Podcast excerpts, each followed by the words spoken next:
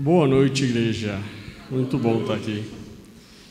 Muito bom participar de uma de uma ceia, de uma mesa que a gente possa lembrar a presença de Deus, né? Lembrar o quanto o Senhor nos ama, o quanto o Senhor fez por nós, né?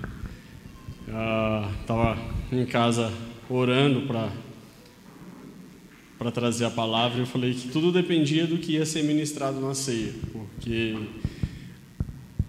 é o mesmo Espírito que fala conosco, né? e a gente precisa estar é, tá em sintonia com aquilo que o Senhor tem. Hoje eu cheguei aqui e falei para o Lucas, falei, depende do que você pregar, eu continuo na, no, no púlpito, senão eu vou embora, né? E dava para ir embora, porque é sobre o prazer, sobre estar na presença de Deus, né? E a gente precisa buscar isso cada vez mais. Mas para quem não me conhece, meu nome é Bruno, né? Não venho muito aqui, eu fico escondido lá na casinha de som, né? Então sempre que dá pau no som é acontece comigo. Hoje é com Hector e com Lucas, então, né? Se der qualquer problema na transmissão também é só com o pessoal lá. Aquele suco São são poderosos. poderosos. Mas porque, Mas porque o Senhor, o Senhor deixou aquilo, como, símbolo. como símbolo. E, Pra e mim, pra esse mim, ponto esse ponto pegou muito pegou essa muito semana, essa semana, né? né? Como que Como eu vivifico, eu vivifico a Santa a Ceia Santa Ceia durante, durante o meu meu mês? Ou eu só, Ou eu vivifico, só a Santa vivifico a Ceia Santa Ceia nesses, nesses 30 minutos, 30 que, minutos que a gente participa no, no segundo domingo do mês. Como que está a nossa vida fora daqui sem a tacinha da ceia? Porque é fácil quando a gente pega, eu ia trazer ela, quando a gente pega a, a, a tacinha e fica com ela, a gente sabe que aquilo é, nossa, hoje tem ceia, né? eu vou precisar parar e pensar, tenho que me refletir, eu tenho que mudar algumas, algumas atitudes. Nossa, essa semana é domingo de ceia, né? o que, que o Senhor está falando comigo? Mas não é só na semana de ceia, né? é trazer isso para nós, no nosso dia a dia.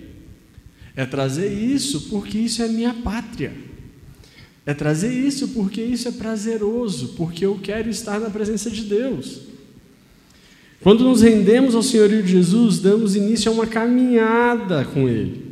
E cada vez mais nos leva ao encontro da nossa pátria. E esse memorial é um dos passos desse, dessa nossa caminhada. É uma das da, da, do, do, dos itens que nós precisamos entender que o Senhor está falando conosco. Quando a gente está neste memorial, nós estamos com um foco em Cristo. E hoje eu queria que a gente saísse com um foco em Cristo o tempo todo, não só no memorial da ceia, não só quando eu entro daquela porta no domingo à noite. A gente vê ministrado com louvor e um tempo gostoso. É, é bom, irmãos, é comunhão. Mas Deus está nos chamando para comunhão durante a semana. Né? E isso me chamou, me, me deixou assim, louco essa semana. Por que, que eu não tenho essa mesma, mesma alegria, essa mesma ênfase, esse mesmo desejo de estar na presença de Deus o tempo todo? Por que, que tem momento que eu peco? Muitas das vezes porque eu não estou no foco com Cristo. Né? E isso tem mexido comigo. Né? E aí podemos viver, que podemos ter este tempo. Né? Não é este local, não é o que nós estamos fazendo aqui que o torna especial. O que o torna especial foi a morte do Senhor na cruz. O que o torna especial é o seu relacionamento com aquela ação de Cristo na cruz. Porque se eu simplesmente participo, ou se eu simplesmente vejo, e durante a semana eu continuo a minha vida, eu estou fazendo algo em vão. Né? E Deus me cobrou isso. Né? E me cobrou quando eu estava preparando o estudo de hoje, a, a, a mensagem de hoje. Né? E eu quero conversar sobre, sobre pertencer, sobre ser diferente no meio de tanta gente igual.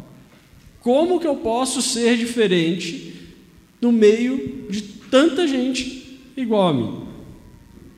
Tanta gente pecador, tanta gente sofrendo, tanta gente passando fome.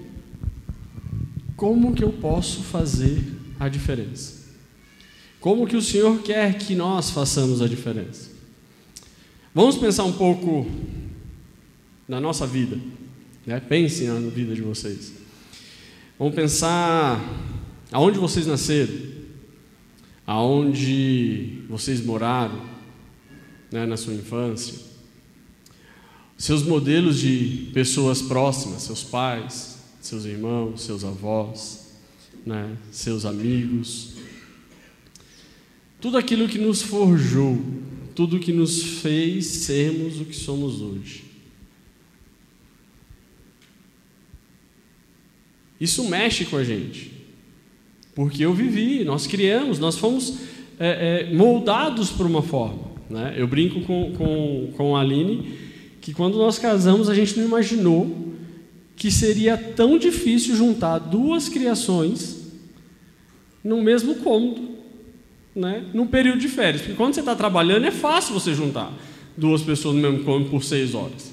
Né? Chega à noite, janta, conversa um pouco, vai dormir tranquilo. No outro dia, vida que segue, acorda cedo, vai para o trabalho.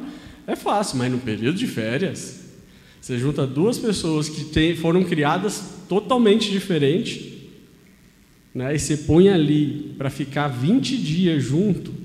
A Ivone está rindo lá, ó. É, Ivone, eu sei. Né? A gente rala. Por quê? Porque mesmo sendo humano, fomos criados, fomos formados de forma diferente. Né? E quando vem dois pituquinhos, que você quer educar do seu jeito, mas sua esposa quer educar do outro, o negócio piora milhões. Né? Até você entender que não é o jeito dela, não é o jeito seu, é o jeito que o Senhor quer para vocês como casal, sendo um, você já passou muito perrengue. Você, já, você não deixou alguém te ensinar essa parte, irmão? Deixa eu te falar para você. Você precisa, chame alguém mais experiente. Porque faz diferença quando você deixa o Espírito Santo moldar. Né? Confesso que o meu, meu filho Benjamin, coitado, ralou na nossa mão nos primeiros anos. Porque eram duas cabeças. Não, eu fui criado assim, assim dá certo. Não, eu fui criado assado, assim dá certo. Não quero. Não, meus pais dizem que é dessa forma como que nós somos formados, como nós somos forjados. Né? E como que você é visto no seu trabalho? Olha, esse ponto também é legal. E quando você sai de casa, que você fica mais tempo no trabalho do que com sua esposa, quem te conhece é lá no trabalho. Muitas vezes o pessoal do trabalho te conhece. E aí quando você fala assim, não, mas eu fiz tal coisa, aí o cara olha de lado assim e fala, você fez? Não é o que eu vejo no trabalho você fazendo. Como que a gente está sendo visto pelos outros? Né? A gente pode olhar ao nosso redor e ver trocentas coisas acontecendo. Né?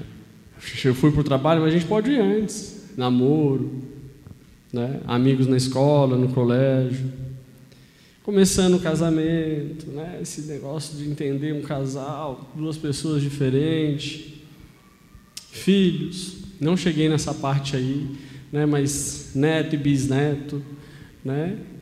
tem, tem chão. A Tchaiuca pode falar do neto aí, ó. Né? Tem chão. Como que a gente é visto? Seu trabalho, dentro da sua casa dentro com seus filhos, aqueles que estão te vendo quando você chega do trabalho irritado, cansado, sobrecarregado. Quando pensamos que a gente está bem, não, estourei aqui, mas todo mundo estoura, não interessa o que aconteceu. Hoje foi um dia ruim e eu estourei. Né? Todo mundo estoura, todo mundo é farinha do mesmo saco. Ah, que é isso? Né? Que parece, quero ver quem nunca fez isso. A questão não é quem nunca fez. A questão é para você fazer. Como que você age, né? Nesses lugares que eu citei, as pessoas te conhecem quando você está feliz num olhar, quando você está triste no outro. Né? quando você está irritado, quando você está infeliz. Por pouca coisa a pessoa já olha e fala assim: pá, tem algo diferente. O que, que aconteceu? Né? Nós estamos passando o nosso ser lá fora da forma certa, da forma que o Senhor nos ensinou? Ou eu estou pisando forte lá fora, achando que eu sou o grande e ninguém tem nada a ver com isso? É, eu brinco muito que lá em casa a gente sabe, na casa dos meus pais, né? A gente sabe pelo olhar do meu pai se é a posição, se eu posso passar pela sala, né? Principalmente quando criança, eu posso passar pela sala pelo olhar do pai ou não, ou é melhor eu dar a volta pelo corredor de fora. Né? A gente conhece aquela pessoa que está próxima da gente. Né? Eu lembro que minha mãe falava assim: vai lá ver a rosto do seu pai. De longe a gente só fazia assim, ó. Melhor não ir lá não, vamos dar a volta pela cozinha e entra e vai para o quarto. Porque a gente conhece aqueles que estão próximos de nós. Né? Mesmo sendo iguais, mesmo estando no mesmo ambiente, mesmo vivendo dentro da mesma casa. Né? No geral, as coisas acontecem diferente na vida de cada um. E a gente precisa entender o que, que o Senhor quer de nós, como seres humanos, como falhos, né?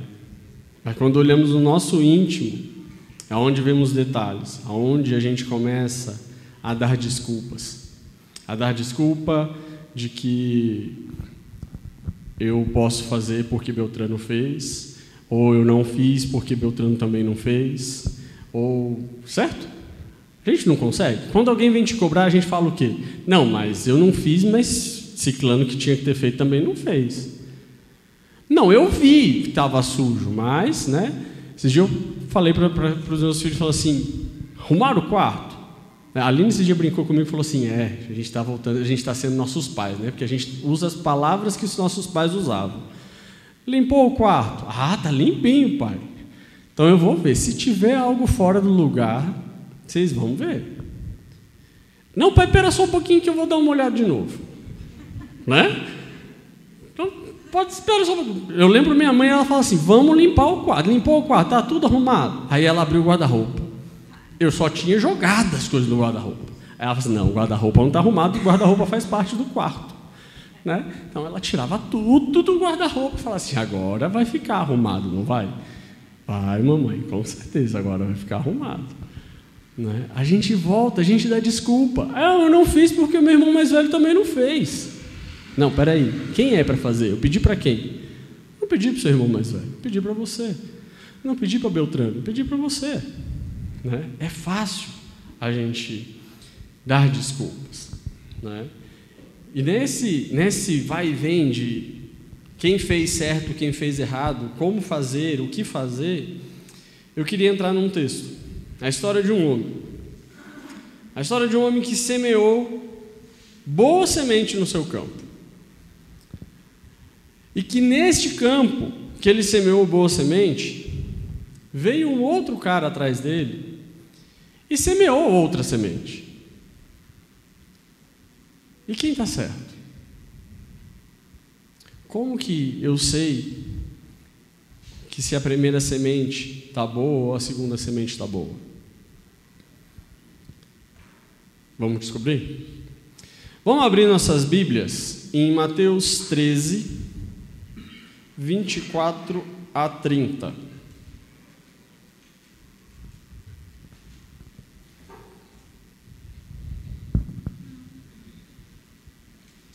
Mateus 13, 24 a 30. Esta foi outra parábola que Jesus contou. O reino dos céus um agricultor que semeou boas sementes em seu campo. Enquanto os servos dormiam, seu inimigo veio e semeou joio no meio do trigo e foi embora. Quando a plantação começou a crescer, o joio também cresceu. Os servos do agricultor vieram e disseram: O campo em que o senhor semeou as boas sementes está cheio de joio. De onde ele veio? O inimigo fez isso, respondeu o agricultor. Devemos arrancar o joio? perguntou os servos. Não, respondeu ele. Se tirarem o joio, pode acontecer de arrancarem também o trigo. Deixe os dois crescerem juntos até a colheita. Então direi aos ceifeiros que separem o joio, amarrem em feixes e deixem-no, e depois guardem o trigo no celeiro.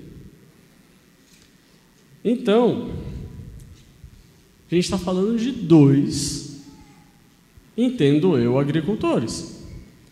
Né? Porque se um cara é agricultor, ele plantou e eu vou lá que não sou agricultor, eu não vou fazer nada.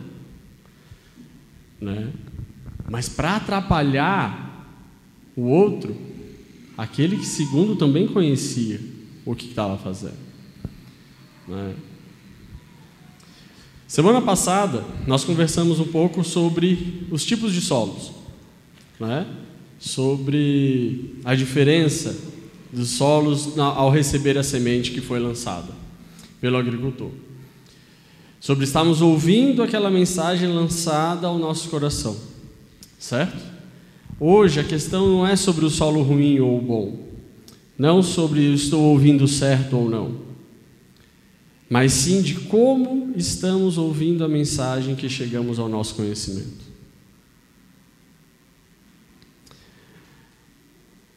Quando a gente olha essa parábola do joio, a gente pode ver dois homens com boas sementes. Porque o texto diz que tanto o trigo, tanto o joio germinaram. É, os dois tinham boas sementes. Né? O primeiro agricultor, quando ele coloca boas sementes, eram sementes separadas, eram sementes de qualidade, eram sementes, vamos dizer, fortes, que aguentariam aquele período de germinação né, de enraizar e crescer. O segundo, ele sabia que ele não podia jogar uma semente fraca, porque não ia dar certo. Então ele precisava de uma semente boa, tão quanto, para poder atrapalhar o cultivo do primeiro. Certo? Então nós temos dois agricultores com sementes boas. Mas qual é a diferença nessa brincadeira toda? Jesus disse que o primeiro homem, o dono do campo, foi e plantou trigo, certo? A boa semente, semente de qualidade, limpa, de impureza e de resíduos. E à noite veio o seu inimigo e plantou joio. E como eu disse, eu acredito que a semente do, do outro agricultor também era boa, né? Pois as duas germinaram. Então aqui a questão não é a qualidade da semente. Sabemos que a terra era boa porque germinou e que a semente era boa, a terra era boa porque aceitou, né? teve raiz, e a semente era boa porque as duas germinaram. Então a questão não é nem, nem o campo e nem a semente. Eu não sei vocês, eu não conheço planta, semente, eu não conheço planta, né? eu acho lindo. Nossa, que lindo, lindo, mas não sei. Tem algumas coisas que eu tento plantar, algumas vão para frente, algumas não. Algumas é misericórdia do Senhor, porque eu deixo lá e ela cresce, né? Mas eu não conheço. Eu não sei vocês, irmãos. Quando tiver sol, vocês olhem a lateral aqui. A gente tinha um matagal aqui na lateral da igreja, né? Hoje nós temos um jardim começando a pegar forma, né? Porque pessoas que entendem de planta e que gostam, que amam, se dispuseram a mexer.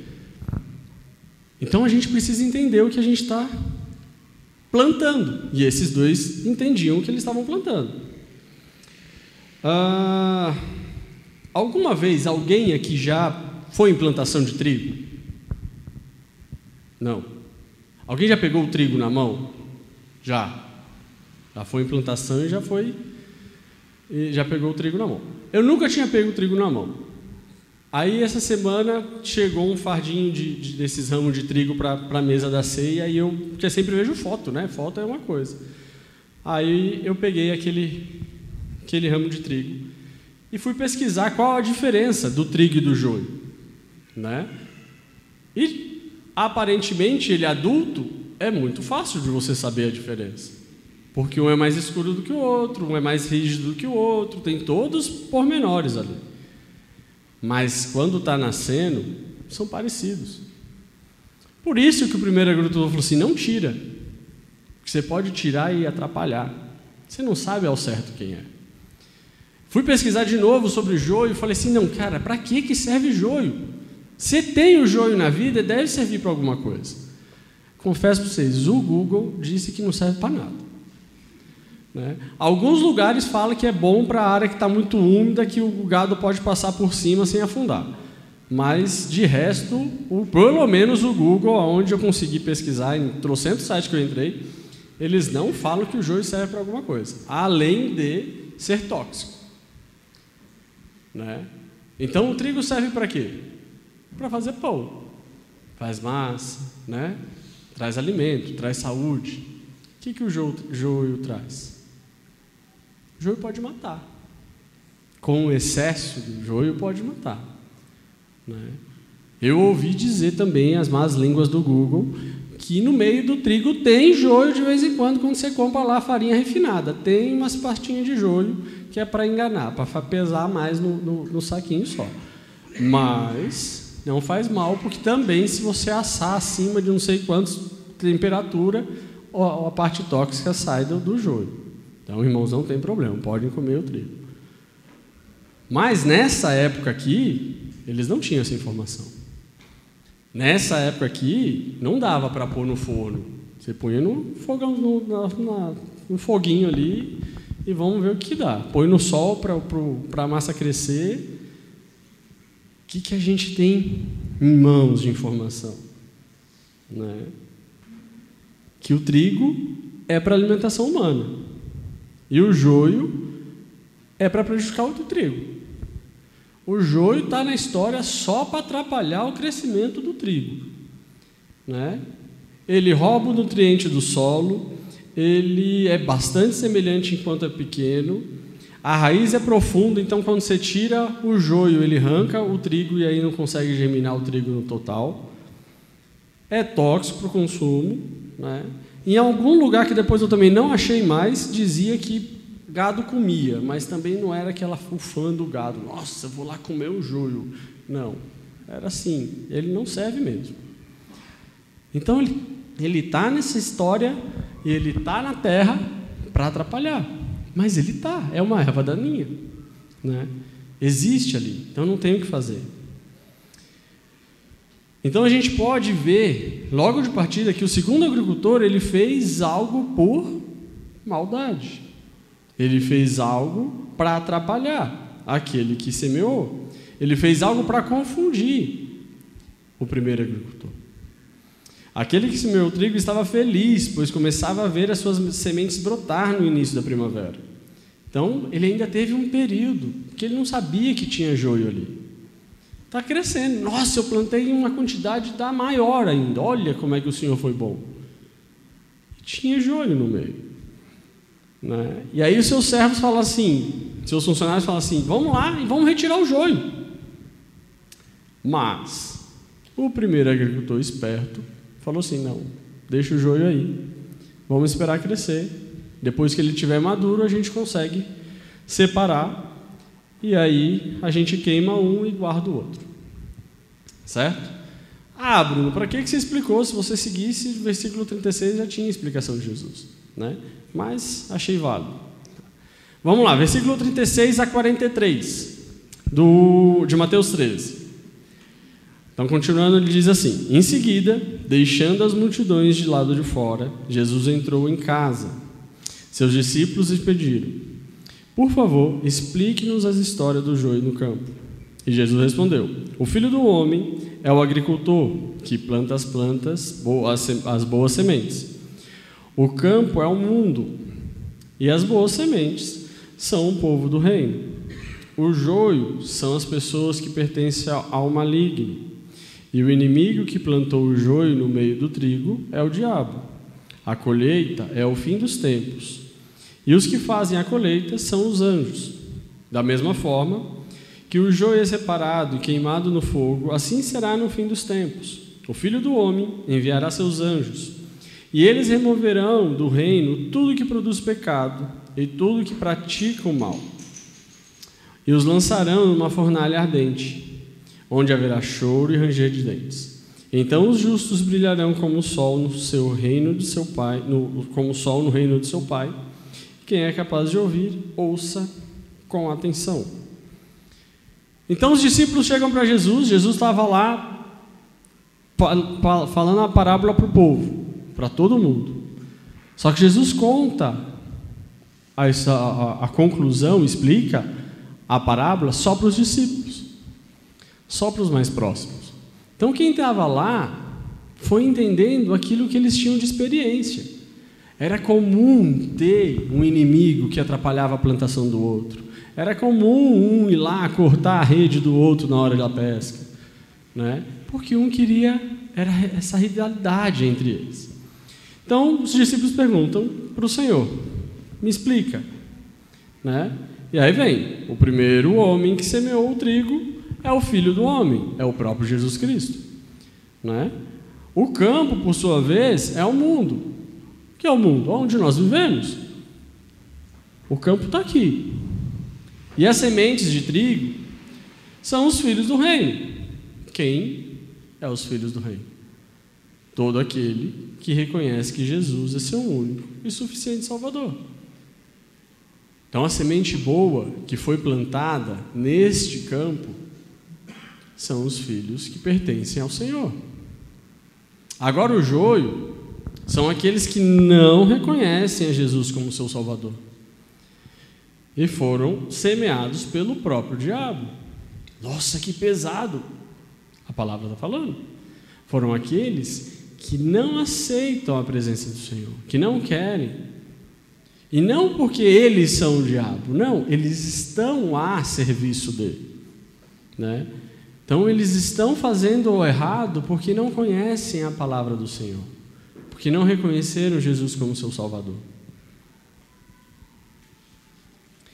Agora vamos voltar à nossa reflexão lá na frente, lá atrás, no inicial, sobre a maneira como temos vivido, sobre a maneira como nos relacionamos em casa, namoro, faculdade, trabalho e etc. Vamos pensar na maneira como, às vezes, de forma bem cômoda, nos tornamos iguais às pessoas ao nosso redor. Simplesmente para se encaixar naquele ambiente. Simplesmente para pertencer àquela comunidade, para pertencer àquele ambiente social. Eu acho legal esse ambiente, então eu vou me moldar às, aos costumes dele. Certo?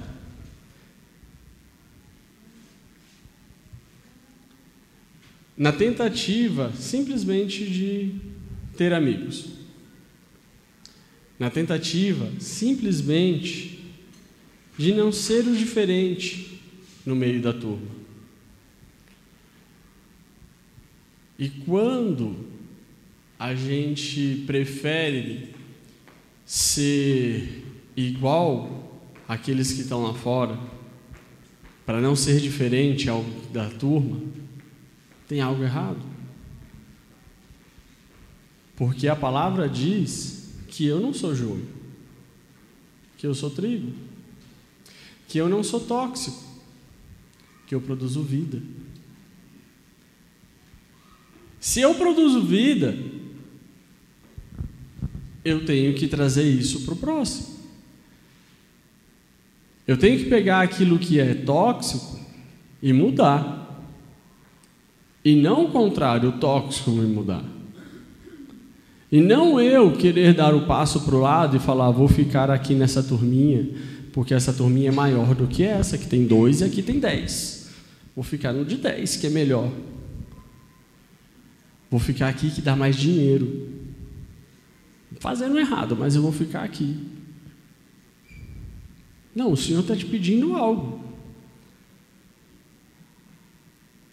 Você prefere ser igual a todos e estar do lado errado do que ser diferente e descansar no que Deus tem para você?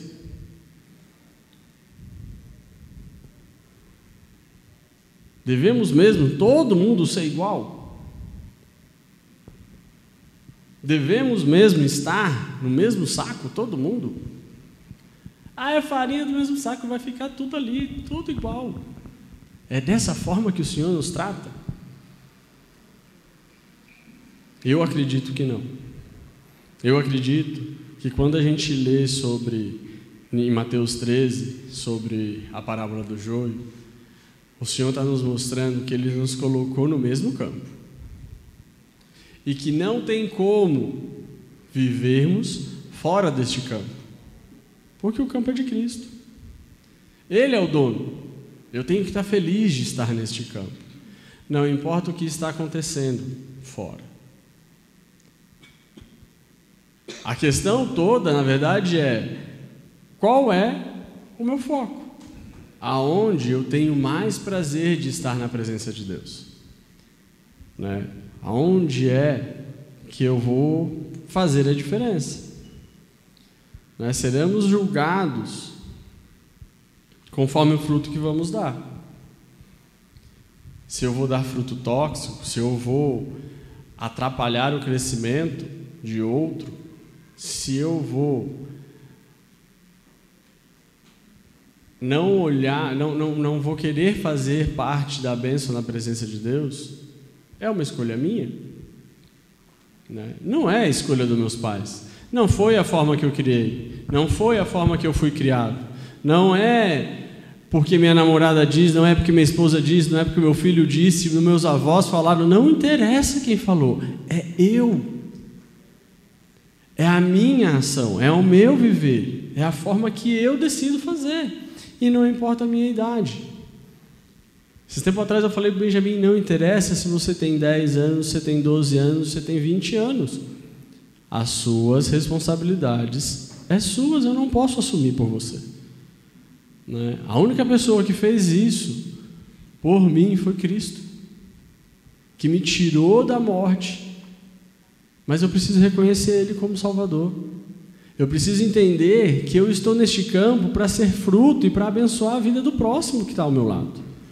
Né? E não para brincar com as coisas que chegam na minha presença. Só podemos dar uma espécie de fruto. Eu não consigo dar dois frutos. Né? Existem vários frutos, mas eu só posso dar uma espécie de fruto. E Jesus nos convida a dar o fruto que produz vida. Jesus nos convida a dar o fruto que do trigo nesse texto porque ele produz vida, ele produz fartura, ele produz é, é, é, saúde. Né? Você vai estar bem se você está bem, com, com, com, sendo alimentado, sendo sustentado. Já o joio não. O joio te leva para longe de Cristo. Quando eu produzo joio, eu estou cada vez mais dando um passo para longe da presença de Deus, para não ouvir a voz do Senhor. Todo aquele que pratica o mal e faz cair no pecado será queimado e lançado na fornalha ardente. Não sou eu que estou dizendo. Foi o texto que nós lemos. Ele vai te separar. Se você não estar na presença de Deus, Ele vai te separar.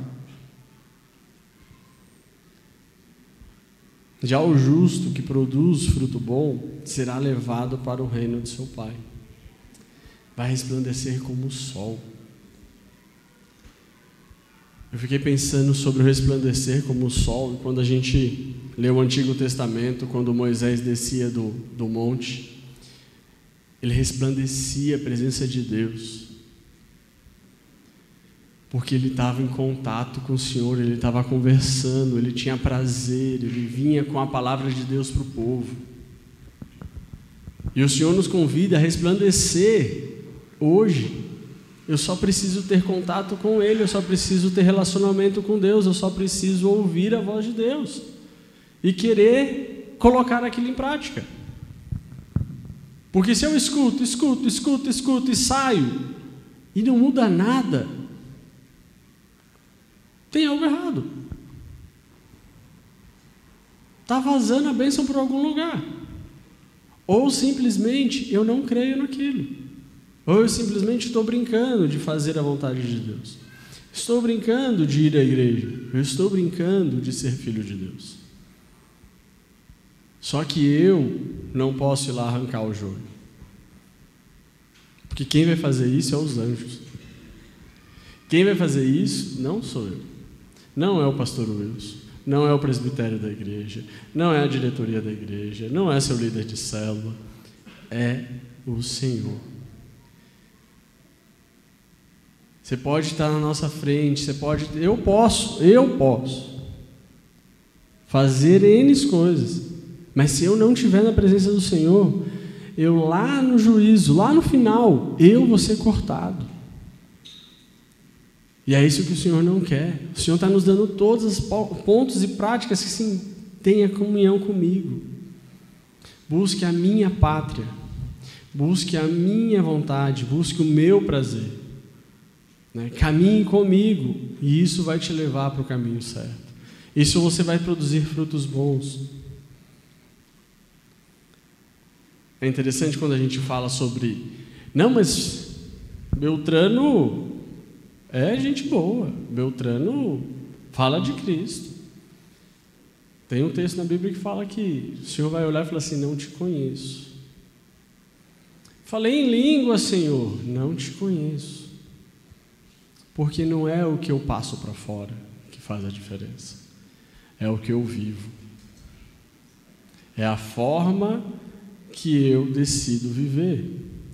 É a forma para onde eu estou olhando. Se eu estou olhando para ficar numa turma, eu vou fazer o que aquela turma quer ou pede. Mas se eu tenho um foco e eu não interessa o que a turma A pede, o que a turma B pede, eu vou continuar seguindo o meu foco, que é Cristo, né? Porque eu posso ter focos errados também. Mas se eu buscar foco com Cristo, eu não vou ter esse problema né? e vou conseguir entender que o Senhor tem algo a mais para mim. Acredito que esse mês a gente vai ouvir esse texto várias vezes, que é Filipenses 1,27, está até na descrição da, da série. Ah, não importa o que aconteça, exerçam a sua cidadania de maneira digna do Evangelho de Cristo. Não importa o que aconteça, exerçam sua cidadania de maneira digna do Evangelho de Cristo. Será que no meu dia a dia, não importa o que está acontecendo, eu estou exercendo a maneira digna do Evangelho de Cristo? Não é ser evangélico, é ser Evangelho de Cristo, viver o que Cristo vivia, fazer o que Cristo te ordena. E Filipenses 3:20 fala: "Nossa cidadania, porém, não estás nos céus, de onde esperamos ansiosamente um Salvador. A nossa cidadania, porém, estás no céu, de onde esperamos ansiosamente um Salvador, o Senhor Jesus Cristo." A minha cidadania, eu, eu moro em São José, eu vivo no Brasil, eu sou cidadão brasileiro, mas a minha cidadania está no céu. Tenho várias situações a ser tratadas como brasileiro. Tenho várias situações a ser ponderadas como brasileiro. Mas acima de tudo, eu tenho que viver de maneira digna do Evangelho de Cristo. Viver de maneira digna, conforme Cristo quer. Não conforme eu acho que eu devo viver. Não conforme eu acho que devem ser as coisas não conforme regras e leis e mandamentos, conforme Cristo. E se eu tenho essa paz na presença do Senhor, de que eu estou vivendo conforme Cristo quer, eu tenho paz que a minha cidadania o Senhor tem separado para mim. O Senhor tem algo a mais para mim. E a gente pode escolher se eu quero viver como um fruto bom, como o trigo, que vai produzir vida, que vai ajudar o próximo, que vai produzir amor. Né? Acho que a última música que o Lucas tocou hoje, depois da ceia, é, é, é, é esse, esse, esse, esse ponto. Qual, aonde está o meu prazer? Meu prazer está em fazer o que é correto perante Deus, com como um fruto bom, ou não, meu prazer está em atrapalhar. Meu prazer está em não ouvir a voz de Deus. Nossa, Bruno, difícil alguém falar que não quer ouvir. Desculpa, irmãos, tem muita gente que não quer ouvir a voz de Deus. Ou simplesmente não quer viver de maneira digna na presença do Senhor. Muitas vezes eu quero Deus, eu sei que o Senhor é bom para mim, eu sei que Ele morreu na cruz, mas eu não quero viver este Evangelho que Cristo tem pedido para mim hoje. Não adianta eu crer, não adianta eu olhar para trás e falar assim: eu reconheço a morte de Jesus na cruz, se eu não quero viver com, conforme Ele está pedindo para mim. Ele está te pedindo para produzir vida. Se você não pode produzir vida na presença do Senhor, tem algo errado. Tem algo que a gente precisa mudar. Né? E eu acho que aí sim a gente entra como reino aqui. Nós estamos aqui para isso. Como família cristã, para te ajudar a caminhar no Evangelho de Cristo.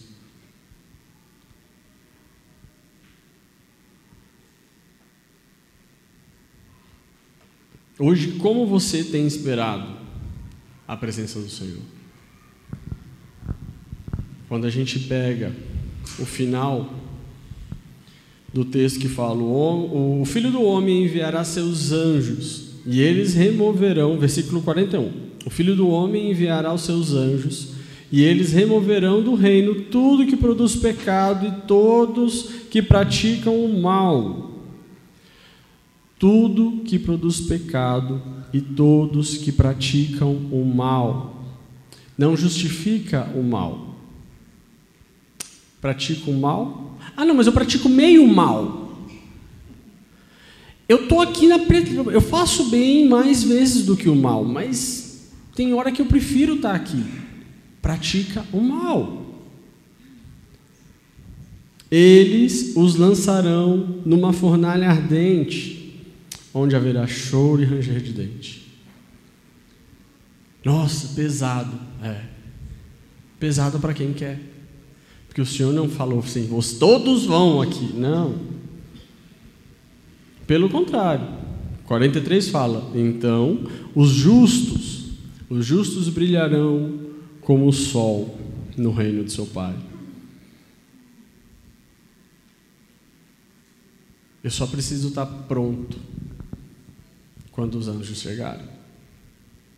Que quando a colheita, quando o campo tiver todo germinado, o Senhor fala que Ele vai mandar os anjos. E eu preciso decidir em que agricultor eu quero estar. Que diferente modo, hoje, o texto fala que veio um agricultor e semeou a semente boa, que era o trigo, o outro que semeou o joio. Eram dois sacos ali. O Senhor hoje te dá a escolha. Em que saco você quer estar? E aonde você quer viver? Eu quero estar com um agricultor que vai me levar a crescer e a frutificar? Ou eu quero estar com um agricultor que não vai me levar a crescer, que vai levar a atrapalhar os outros? Qual agricultor você escolhe estar? na presença. Te convido a dar esse passo de fé hoje, de confiar no amor de Deus por você. Não importa o que você está sentindo, não importa o que você está passando, não importa o que você está vivendo, não importa a forma que você foi criado, não importa a forma de onde você nasceu. Hoje o Senhor te convida a estar com o agricultor que vai produzir fruto bons. Né? Deus enviou o filho dele para morrer por você na cruz. Só depende de você reconhecer que Jesus está aqui hoje. Reconhecer que Jesus quer mudar a sua vida. Só depende de você reconhecer que algo a mais Cristo quer na tua vida.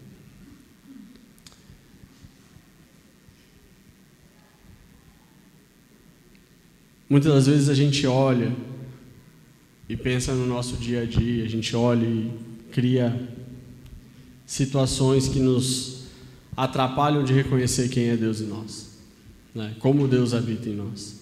Então eu queria que a gente fechasse os olhos. E com os olhos fechados a gente pensasse um pouco como o Senhor tem falado conosco durante a semana, como o Senhor tem falado com você durante a sua semana. E o que, que essa palavra de hoje pode mudar na tua vida? O que, que essa palavra de hoje está te convidando a fazer a mais?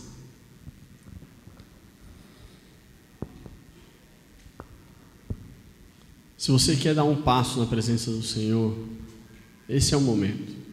Se quer se reconciliar com Cristo, esse é o momento. O agricultor quer te ajudar a, a dar bons frutos. Ele quer que você caminhe na presença do Senhor. Senhor Deus e Pai, obrigado por esse tempo. Senhor, fala com seus filhos. Ministre com seus filhos, ó Pai, que eles possam ouvir a tua voz e querer ter um encontro contigo verdadeiro agora, Deus. Que a gente possa terminar e buscar cada vez mais o fruto que dá, produz vida, ó Pai. Que cada um possa escolher a tua presença, Senhor Deus. Teu nome santo que oramos, ó Pai, pedimos que o Senhor toque na vida de cada um, ó Pai, que a gente possa ser moldado por Ti, Deus. Queremos ser moldados pelo Senhor queremos reconhecer o Senhor como nosso único e suficiente Salvador. Obrigado, Deus. Amém. Eu sei que a gente pode dar passos maiores. Se você fez essa oração hoje, o Senhor está te convidando a dar passos maiores. Eu sei que muitas das vezes a gente vai passando no nosso dia a dia, vai nossa correria de trabalho e a gente esquece do Senhor, esquece qual caminho que a gente vai dar. Né? Para finalizar, eu queria deixar uma última pergunta para essa semana. Para você levar e pensar e meditar naquilo que o Senhor tem para a tua vida. Em o que você tem focado nos últimos tempos. Qual é o foco da sua cabeça? Qual é o foco da sua mente? Qual é o propósito? Rômulo falou semana passada sobre metas para 2023. Qual é o teu foco? Qual tem sido o seu foco nos últimos tempos e qual é o teu foco para 2023? Qual é o teu foco para 2025, 2030? O que, que o Senhor tem pedido para você? O versículo 24 de Mateus 13 diz assim: uh, meados do, do versículo 24: O reino dos céus é como um agricultor que semeou boas sementes em seu campo. O reino dos céus é como um agricultor. Então, o reino de Deus é como o filho de Jesus que semeou boa semente, que somos nós, neste campo. Este campo foi o Senhor que nos deu. Neste campo, o Senhor nos colocou. E quem nos colocou é, é representado como o reino dos céus. Se Ele nos colocou neste campo para a gente fazer boas ações, para a gente agir na presença dEle, por que, que não estamos fazendo? Né? O versículo 38 diz: O campo é o mundo e as boas sementes são o povo do reino de Deus. Se eu faço parte do reino do Senhor, eu preciso estar no mundo com felicidade. Eu preciso estar neste campo com alegria e não importa a situação, porque eu reconheço quem é o meu Senhor. Você que conhece o caminho que Cristo tem para a sua vida, mesmo vivendo neste campo, não devemos esquecer de que haverá uma separação no fim dos tempos. Então nós estamos no campo, com joio e com trigo. Não importa isso. Nós temos vivido muitas coisas loucas nesses dias. E devemos exercer a nossa cidadania como servos de Cristo. Mesmo tendo joio e trigo neste campo. Não estamos isentos do que o joio pode prejudicar. Não estamos isentos de todo o peso que o joio pode fazer. no meio do trigo. Mas no fim dos tempos, os anjos do Senhor, e não nós, os anjos irá separar o joio e o trigo, e queimar todo o joio, e com certeza de que vamos nos alegrar, vamos desfrutar da presença de Deus. Mas eu só posso desfrutar se eu estiver no Senhor. Né? Lembre do campo. Lembre aonde você vive. Lembre a comunidade a qual você pertence. Lembre o bairro, o trabalho onde você está. Pertence a Jesus. Você foi colocado ali por algum objetivo. Ah, mas é difícil. É, mas Jesus está ali. Ele te colocou. Nesse campo, cresce joio, cresce trigo. Não importa onde o homem viva na terra, estará em propriedade que pertence a Jesus. Não importa onde você vá, pertence a Jesus. A gente só precisa entender que o Senhor está nos moldando. Que esse agricultor semeia a vida. Que este dono deste campo, ele semeia a vida, ele não semeia nada tóxico. Se eu estou no meio tóxico, é porque eu estou escolhendo estar no meio tóxico. Porque o Senhor semeia a vida. E eu devo ser a semente que também semeia a vida. Para participar cada vez mais. Que a gente possa sair essa semana e multiplicar esse amor de Cristo a quem estiver ao nosso redor. Aonde passarmos, a gente pode multiplicar esse amor de Cristo, não importa o que aconteça porque o meu Senhor, porque Jesus é o dono do campo. Eu sei o que o Senhor tem separado para mim. Ah, mas tem uma sujeirinha no campo? Tem. Lá na frente o Senhor vai limpar. Eu estou na presença de Deus. Vamos focar no amor de Cristo. Vamos buscar a presença do Senhor. Fazer diferença na vida dos outros, independente do que está acontecendo, independente do seu foco. A gente precisa buscar e saber que Deus está cuidando de nós, que Deus nos ama. Amém? Que a graça do Senhor Jesus e o amor de Deus e a comunhão do Espírito abençoe e nos leve para casa. Amém. Senhor.